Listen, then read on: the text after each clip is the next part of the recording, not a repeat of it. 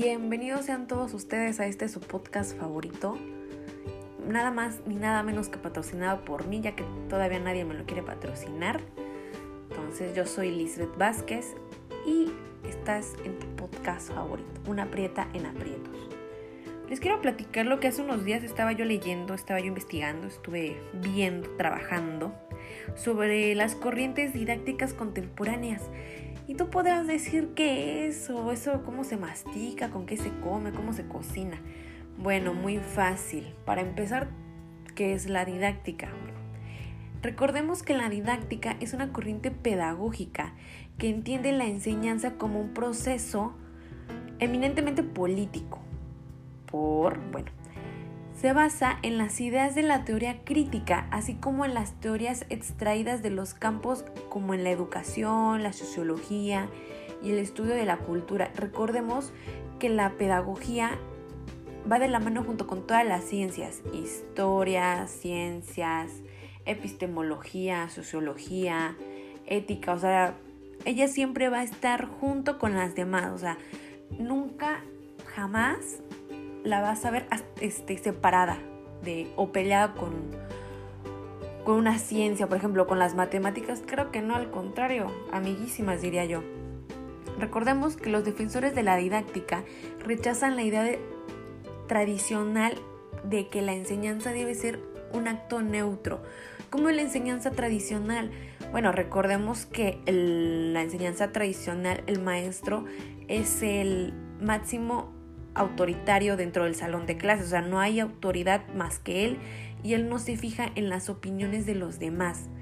Su opinión es la única que cuenta, que vale y que está completamente de acuerdo con lo que dicen. No importa lo que dicen los demás, si está bien o está mal, no acepta críticas constructivas, al contrario. Sin en cambio, el principal objeto de la pedagogía crítica es la emancipación de los ciudadanos de la opresión, mediante el despertar de lo que se conoce como una conciencia crítica. crítica perdón. Es cuando empezamos a tomar conciencia de lo que nosotros aprendemos. Eso es lo importante. Según la didáctica crítica, la teoría y la práctica en la enseñanza son inseparables, es lo que yo les digo. Recordemos que hay autores que mencionan que el ser humano nace bueno, que nace ya sabiendo y no. Recordemos que nosotros conforme vamos creciendo, vamos aprendiendo cómo, bueno, por medio de la manipulación, por medio de la, de la experiencia. Sin experiencia no hay conocimiento. Y sin conocimiento pues no hay educación, claro está debido a que el conocimiento se adquiere sobre un objeto que está condicionado por la interacción que se tiene con él. Es lo que yo les platico. Para aprender nosotros necesitamos el empirismo, necesitamos tocarlo, necesitamos saberlo, necesitamos experimentarlo para nosotros comprenderlo. ¿Cómo se aprende cocinando? No solamente viendo, sino que practicando. Bueno, ¿cómo se hace el arroz rojo? Ah, pues no se hace por el arte de magia, no, al contrario. Bueno, ¿cómo se hace? Pues viendo, ¿Cómo lo hace tu mamá? Ah, bueno, pues unas lavan primero el arroz, o este, ya que lo lavan, lo ponen a tostar, ya que está como entre cafecito blanco, un color tostadito. Bueno, pues ya se echan los, los, los tomates licuados con sal, cebolla y listo, y se pone a reposar y así se va haciendo. Al principio no va a salir bien, obviamente te puede salir crudo, se te puede quemar. Son gajes del oficio de la, del aprendizaje conforme la práctica te va a salir mejor. Conforme más sigas estudiando, conforme uno siga practicando en la educación, pues obviamente te van a salir mejor las cosas, ¿no? El modelo más desarrollado en este sentido es el conocido como la investigación-acción. En él, los alumnos tienen un papel activo en su propio proceso educativo. Tienen que tomar las decisiones sobre lo que quieren aprender y la manera en que desean hacerlo ya que el profesor tiene el, rol de facilitador. Recordemos que es muy importante, aquí la didáctica crítica te menciona sobre la relación con docente-alumno. Esa es la, educación humanista, que es lo que nos han enseñado, a comparación de la tradicional, que en la tradicional el, el docente es la máxima autoridad y no, aquí al contrario, los dos van de la mano. Yo como docente voy a ser tu mediador para que tú aprendas, para que tengas un aprendizaje significativo. Yo te voy a enseñar lo que tú necesites y tú lo vas a aplicar en lo que en verdad sea importante. Recordemos que dentro de las corrientes didácticas contemporáneas se refieren a los movimientos y las teorías que se caracterizan por tener un pensamiento definido. Claro, ya que se, se, describen, se explican, se conducen y permiten la comprensión ante las exigencias de los textos sociales. ¿Por qué los textos sociales? Bueno, recordemos que la sociedad va avanzando cada vez más rápido y es eminente el crecimiento, entonces no podemos quedarnos atrás. Aquí también hace mención sobre la escuela nueva. ¿Y qué es la escuela nueva? Bueno, la escuela nueva trata de modificar los vicios de la educación tradicional. Tratamos de erradicar eso que el docente es la máxima autoridad, ¿no? Al contrario, aquí en esta, el docente y el alumno van de la mano, van aprendiendo juntos. Yo como docente te enseño y tú como alumno me enseñas a mí cómo te puedo ayudar, porque recordemos que no todos los alumnos aprenden de la misma manera. Unos son kinestésicos, otros son visuales, otros son auditivos. ¿A qué me refiero con esto? Bueno, los auditivos es que ellos pueden estar haciendo otras cosas, pero si ellos te están escuchando, ellos lo van a aprender porque tienen esa facilidad. Y los visuales Nada más con ver memoria fotográfica ya todo lo tienen resuelto. Y los, los kinestésicos son un poquito más difíciles. Porque, ah, bueno, porque ellos tienen que ver, escuchar y practicarlo. O sea, tienen que hacer tres procedimientos para que lo puedan entender y que lo puedan aplicar. O sea, es un poco más complicado, diría yo. Como experiencia sí, sí cuesta un poquito, la verdad. Dado que aquí no hay un aprendizaje efectivo dentro de la educación tradicional, sino que hay una educación con miedo. Yo, yo lo mencionaría, yo se los diría, que la educación tradicional siempre es un poquito más rígida, da un poquito más de miedo, ya que el interés debe ser tomado como punto de partida para la educación. ¿A qué nos referimos con esto? El alumno tiene sus intereses y de esos intereses debemos de partir con su enseñanza, o sea, no quedarnos estancados con que, ah, bueno, yo les voy a enseñar los ciclos del agua desde mi perspectiva. Ah, no, al alumno le gustan los días lluviosos. Si te dicen, no, es que profesor, a mí me gustan mucho los climas húmedos. Ah, bueno, desde ahí puedo partir a enseñarle los ciclos del agua, los ecosistemas y me puedo derivar a enseñarle una infinidad de temas. De ahí se parte la enseñanza, no solamente de mi punto de vista, sino del punto de vista del alumno. Recordemos que eso es bien importante. Es importante tomar en cuenta las corrientes críticas, ya que dentro de la didáctica, en las reflexiones al entorno, es el conocimiento, es la construcción y se realiza a través de la colaboración, ya sea por el medio de las herramientas que les digo, las herramientas de nuestro entorno y apuntes. ¿A qué nos referimos con esto? Bueno, nosotros aprendemos junto con nuestro entorno. ¿Cómo vamos a saber la densidad de las cosas? Bueno, nos vamos a centrar en la física. ¿Cómo voy a saber el estado, el estado líquido, gaseoso, si yo no lo puedo ver, si yo no lo puedo tocar?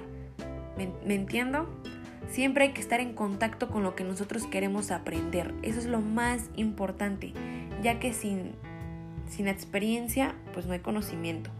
También menciona que existen tres tipos de pensamientos, el pensamiento superior, el superficial y el profundo. ¿Pero qué son estos? Bueno, el superficial es lo que conocemos como la educación no formal, este, informal. El conocimiento profundo es el reconocimiento de las ideas, las distinciones, el desarrollo de argumentos y la resolución de problemas. Es cuando nosotros como maestros ya le enseñamos al alumno a resolver ciertos problemas, ya sean en matemáticas o en la vida cotidiana, cotidiana perdón, nos enseñamos a pensar. Los enseñamos a que es importante tener esa comprensión sobre lo que están realizando. El superficial es lo que consideramos como formal, no informal, lo que aprendemos fuera de una institución educativa. Y la superior requiere la manipulación y transformación de los significados. ¿Qué quiere decir? Es manipularlo, es conocerlo, es palparlo, como si fuera comida, claro que sí. También es importante que no olvidar que el protagonista principal en la educación es el profesor. Nosotros decimos, no, es que es el estudiante. No, es el profesor, porque él es el encargado de promover un ambiente, un ambiente activo que promueve el apoyo. El docente es el mediador de todo. El docente es el mediador del aprendizaje entre el alumno.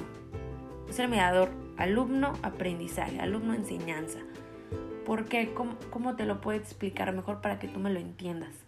El docente te crea un, un ambiente sutil en el aula de clases. El, docente es el que desenvuelve al grupo para que ellos participen. Cuando hay una excelente relación entre docente alumno, los alumnos participan por sí solitos. No hay más que los que hay maestros que te fuerzan a participar y tú dices, no hombre, ¿cómo, lo hago? No, no, no, para nada. Ellos solitos se desenvuelven tanto, ellos solitos están en un ambiente de apoyo, en un ambiente solidario, de pertenencia. Es importante eso, tener sentido de pertenencia dentro de un grupo de clases. Y los hace increíble los hace participar de una manera inminente, ya que también ayuda a los estudiantes a pensar, a comprender, porque pues nada más contestamos al ahí se va y, decimos, no, pues, después qué dijo, es que ya no me acuerdo, no, no, no, nos ayudamos a pensar, a la resolución de problemas y a, y a tomar en cuenta las opiniones de los demás, a tener un poco más de empatía y que está, y que está bien conocer nuevas, nuevas opiniones. Siempre es muy bueno, no quedarnos solamente con nuestra opinión. Y lo más importante ya para finalizar, cuando hay un vínculo profesor-alumno, lo que yo les estaba comentando, el docente poco a poco va desenvolviendo su aula, se va convirtiendo en un ambiente muy ameno tanto para el alumno como para el profesor, porque si recordamos lo que es la educación tradicional, no existe un ambiente hostil, sino que al contrario, te sientes en un ambiente tenso como alumno, como profesor y no se puede trabajar bien, uno a uno. Se va haciendo que los alumnos participen por voluntad propia, ya no los obligas, ya, todo está, todo está mediado. Gracias a quién, a quién y a qué, al profesor, porque si el profesor tiene los recursos, tiene las, las metas, los objetivos ya planteados. Esto puede ayudar inminentemente. Ayuda bastante a la, al, al aprendizaje del alumno. Y pues bueno, ya para cerrar, recordemos que la educación no cambia el mundo, cambia a las personas que van a cambiar el mundo. Eso lo dijo Paulo Freire.